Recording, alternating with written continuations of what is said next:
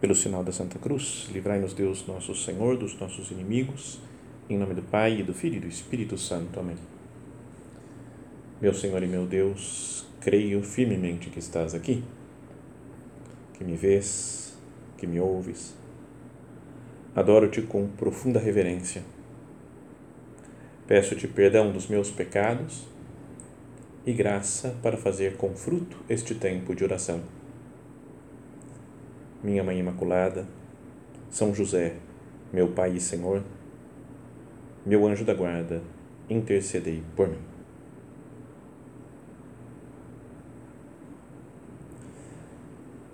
Dando continuidade àquela essa série de meditações, né, que nós começamos já há duas semanas, mas que agora vamos para a segunda meditação sobre a presença de São José no terço acho que pode ajudar muito né, a nossa oração contemplativa pensar nisso, em como São José está relacionado com essas cenas do que são chamados os mistérios do Santo Rosário. Antes de tudo, queria fazer uma propaganda do livro que inspirou essa série de meditações, não é que, que, que deu a ideia disso. É um livro publicado pela editora Cultor de Livros e se chama A Presença de José no Rosário, de uma autora que é Elvira Lourenço Lopes.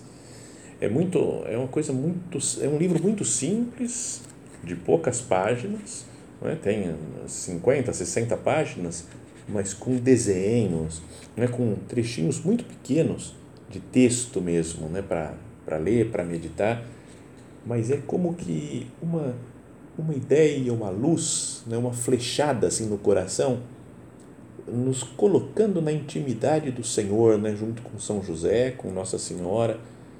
É algo muito semelhante, me faz lembrar, pelo menos, o livro Santo Rosário do nosso Padre, né, de, de São José Maria, porque é, é muito direto, muito breve e, e que ajuda muito a piedade, né, ajuda muito a contemplação.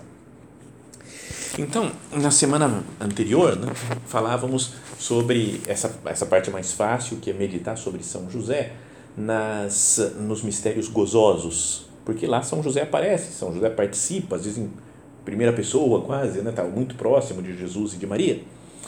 Mas agora começamos uma parte mais difícil e que esse livro dá umas sugestões muito interessantes. Vamos meditar hoje na presença de São José nos mistérios luminosos do terço. Sabíamos disso, já falamos da outra vez também, que esses são os mistérios mais novos né, do Santo Rosário, que o Papa São João Paulo II quis introduzir no início dos anos 2000 né, no, no terço. O primeiro mistério, nós, no primeiro mistério, nós contemplamos o batismo de Jesus no Jordão. Então, aqui já vem logo de cara, né? Fala, como que eu posso pensar né, em São José nesta cena da, da Sagrada Escritura? Jesus que entra lá no Rio Jordão e é batizado pelo seu parente, pelo seu primo, São João Batista.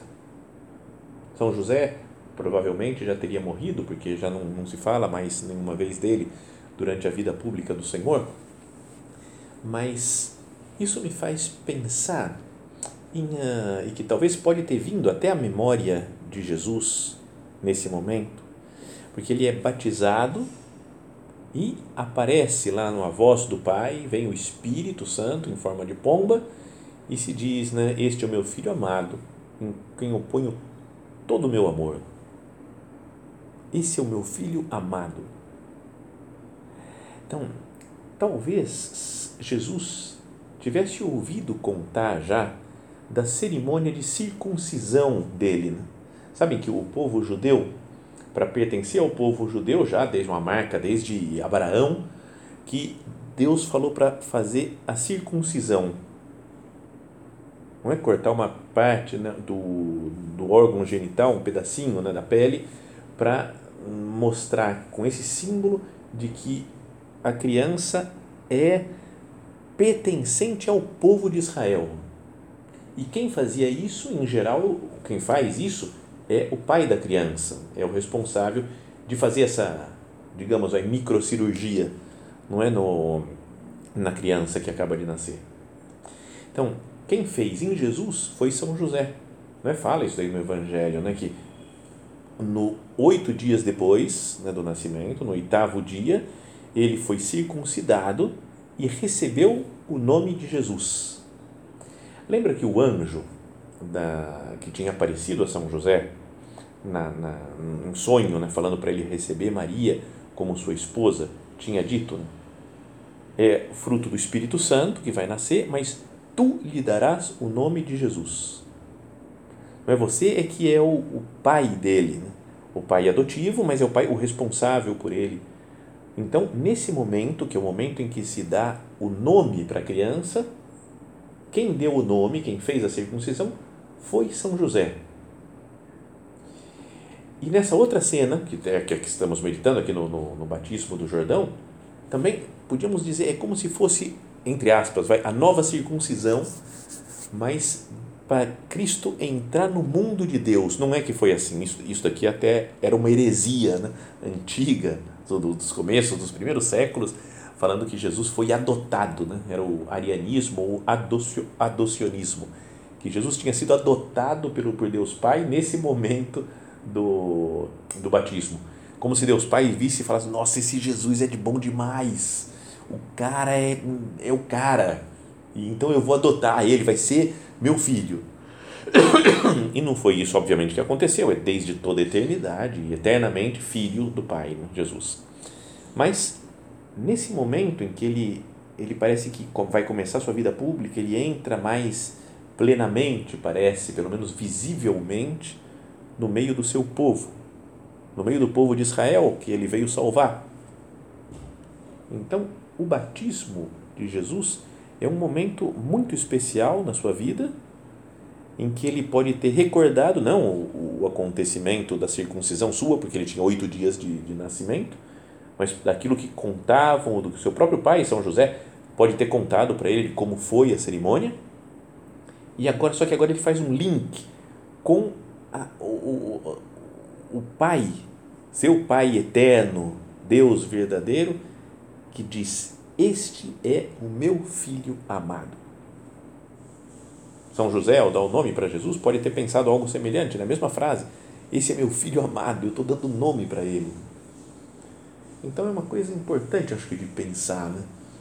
Isso daqui, de, da relação que existe entre Deus Pai e São José na vida de Jesus.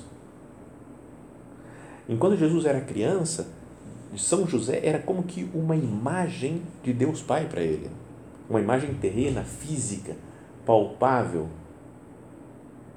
Não nos faz pensar isso, que também podemos aplicar aos nossos pais na terra, talvez ao nosso pai especialmente, ou à nossa mãe também, eu quero olhar para eles como uma imagem de Deus Pai. Às vezes, infelizmente, acontece isso, né, de uma pessoa não ter um pai muito bom, muito exemplar, não é que abandonou, não é, ou que não, não trata bem, que maltrata, ou uma mãe assim. Então, é preciso dar um desconto grande, né? Mas a, a ideia de pai que a gente tem, ou de mãe que a gente tem, de paternidade e maternidade, vem do exemplo que nós temos dos nossos pais, dos pais de outras pessoas que nós conhecemos, mas o pai por antonomasia, né? se diz o pai por excelência, é o pai do céu. Esse pai do céu que Jesus talvez visse refletido na imagem do seu pai da terra, São José. Tem uma coisa que queria dizer aqui, mas acho que é uma viagem teológica. Né? Já falei isso para um grupo de pessoas e vieram me dar bronca, não tem nada a ver o que você falou. Às vezes acontece isso, né? A gente não é que tenha moral sempre em todos os lugares. Mas a ideia é a seguinte: Jesus foi circuncidado no oitavo dia. Certo? Fiquem com essa ideia. Jesus foi circuncidado no oitavo dia. A circuncisão de Jesus era o entrar no seu povo, né? no povo de Israel. Era a marca que fazia que o menino entrasse na, no, começasse a pertencer ao povo de Israel. Era circuncidado, era do, da raça eleita. No oitavo dia. Ora, os padres da igreja, os santos padres lá primeiros, do, do início do cristianismo, eles falavam, é, muitas vezes se referiam à ressurreição de Cristo como o oitavo dia. Não é porque fala no, no, início do livro do Gênesis que Jesus, que Deus foi criando o mundo no primeiro dia, no segundo dia, terceiro dia criou o homem, no sexto dia e no sétimo dia ele descansou de toda a obra que ele tinha feito. Mas com a ressurreição do Senhor, depois de Jesus passar pela morte e ressurreição, chegar na Páscoa, é, se inaugura como que uma nova criação. Os padres da igreja, né, os santos lá do início do cristianismo, viam a, a Páscoa, a ressurreição de Cristo, como uma nova criação, uma criação maior até do que a criação do mundo visível, material, porque eram abrir as portas do paraíso. Então, muitas vezes, em muitos escritos, e vários papas falaram disso, o domingo de Páscoa era chamado de o oitavo dia. Como se acabou a primeira criação, que durou sete dias, seis dias e mais um dia de descanso, e agora entramos no novo dia, que é o oitavo dia, que é o dia que dura para sempre, o dia de Jesus ressuscitado o dia de que nós entramos no mundo de Deus pela ressurreição de nosso Senhor. Não é então interessante que o oitavo dia foi o, o dia em que Jesus entrou no povo de Israel pela circuncisão? Que causava dor para a criança, para o pai que tinha que fazer isso, mas também uma alegria, porque a criança passava a pertencer ao povo de Deus. E nós também, agora, no oitavo dia, passamos pela dor da cruz, mas passamos pela alegria infinita da ressurreição, que nos coloca dentro do povo de Deus. A ligação entre a circuncisão e a Páscoa. Né? E nesse meio tem o batismo do Senhor, que é o que nós estamos meditando. Né?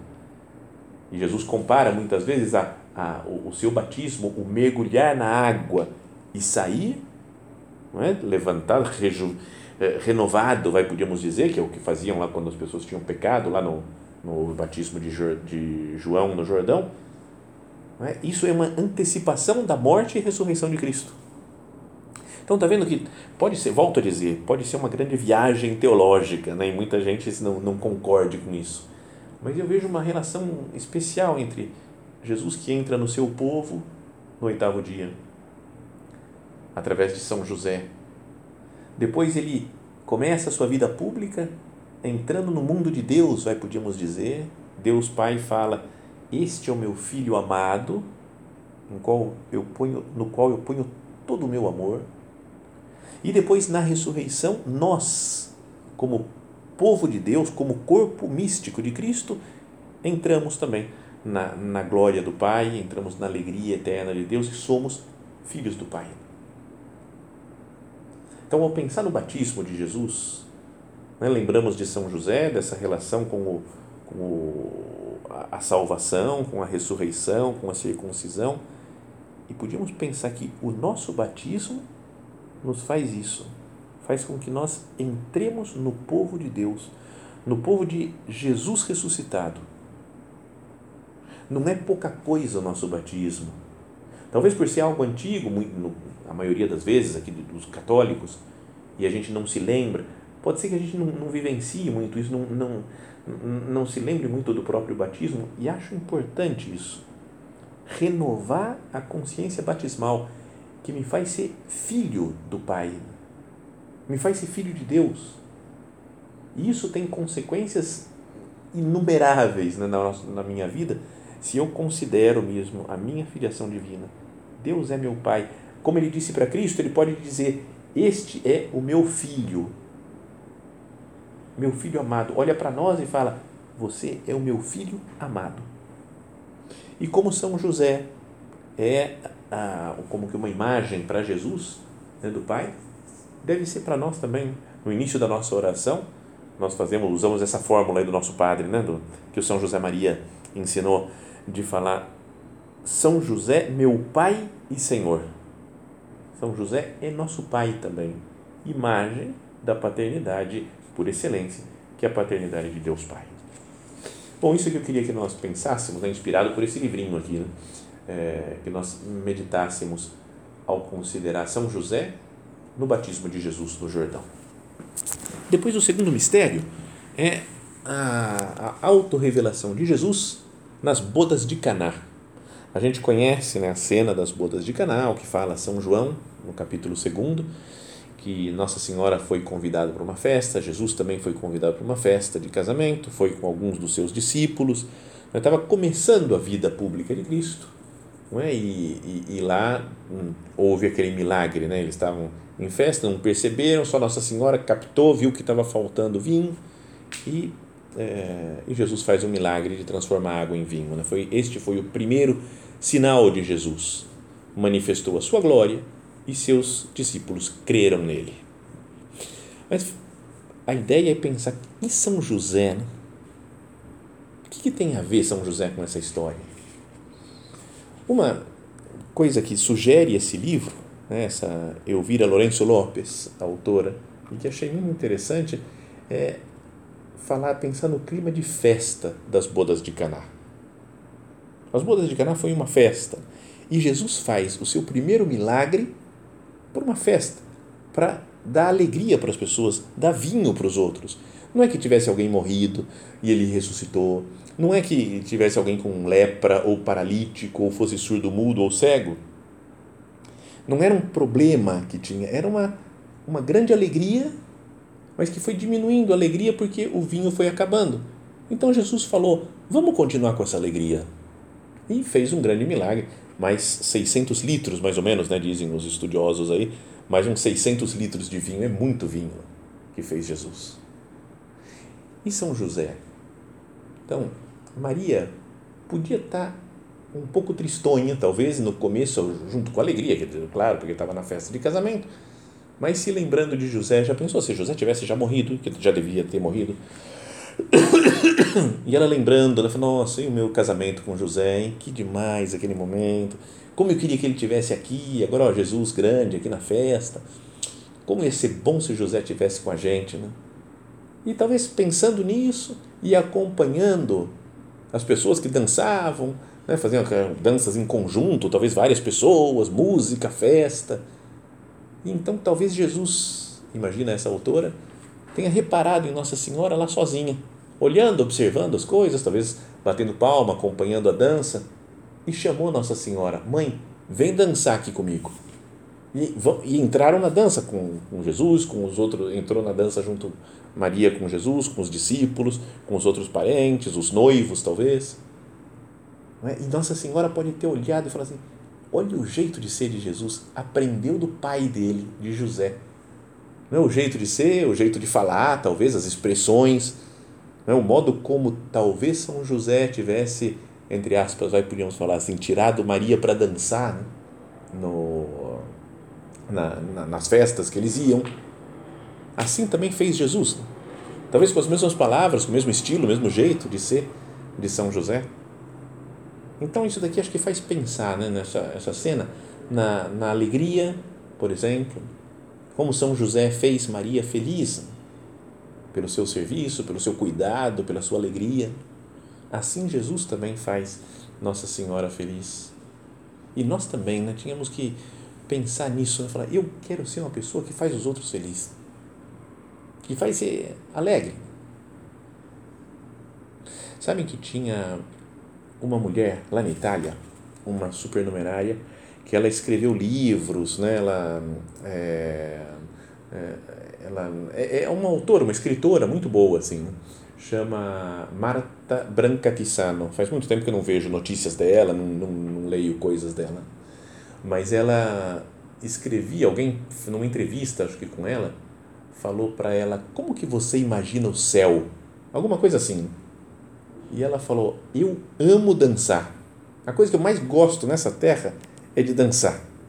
Então imagino que lá no céu eu vou chegar e Deus vai me tirar para dançar e nós vamos passar a eternidade inteira dançando.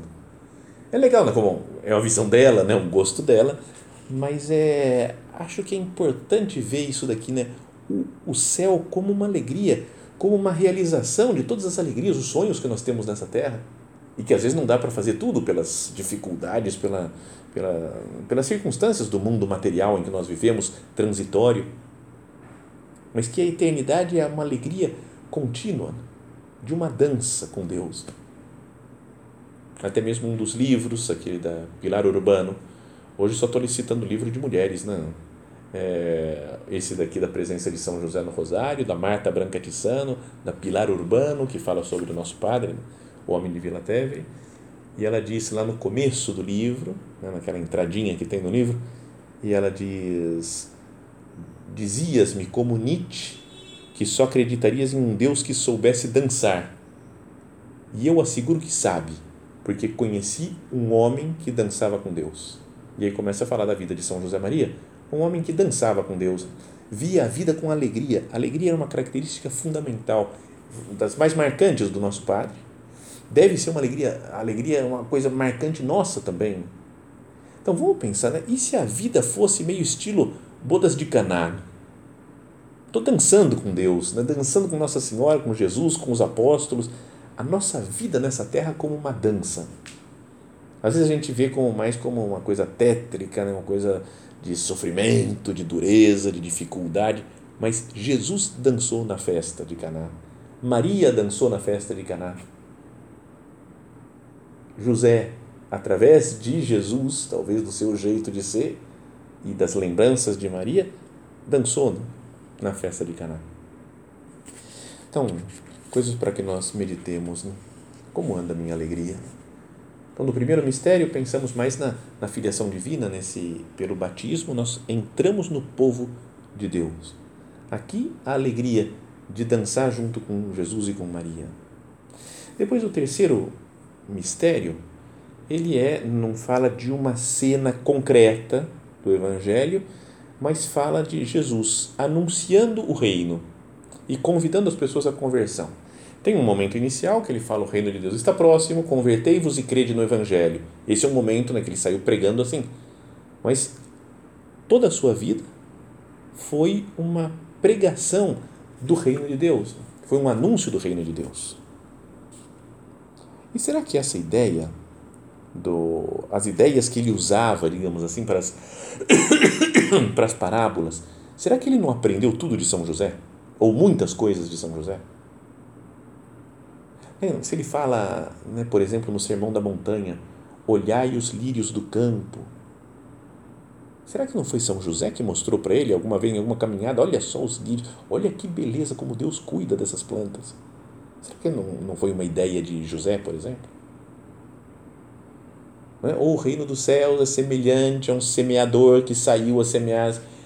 Como é que Jesus sabia isso, né? que os semeadores iam ser? Talvez porque ouviu São José contando, ou foi semear no seu campo, talvez, com, com José, e daí foi bolando as ideias. Tem muitas coisas que a gente tem de ideias na cabeça que a gente aprendeu né? quando era pequeno, do nosso pai, da nossa mãe. Não é? A gente, é, não sei, fala com toda segurança de algumas coisas só porque a gente ouviu a nossa mãe falar quando éramos pequenos, o nosso pai falar quando éramos pequenos mesmo sem saber se estava certo ou não, mas ficou impregnado na nossa cabeça, né? Cada um pode lembrar aí das suas, da, da sua história pessoal, das coisas que aprendeu do seu pai ou da sua mãe e que marcaram a sua vida. Então, será que Jesus não usou como uma como várias ideias para anunciar o reino e convidar a conversão, ideias que seu pai São José tivesse tinha lhe explicado?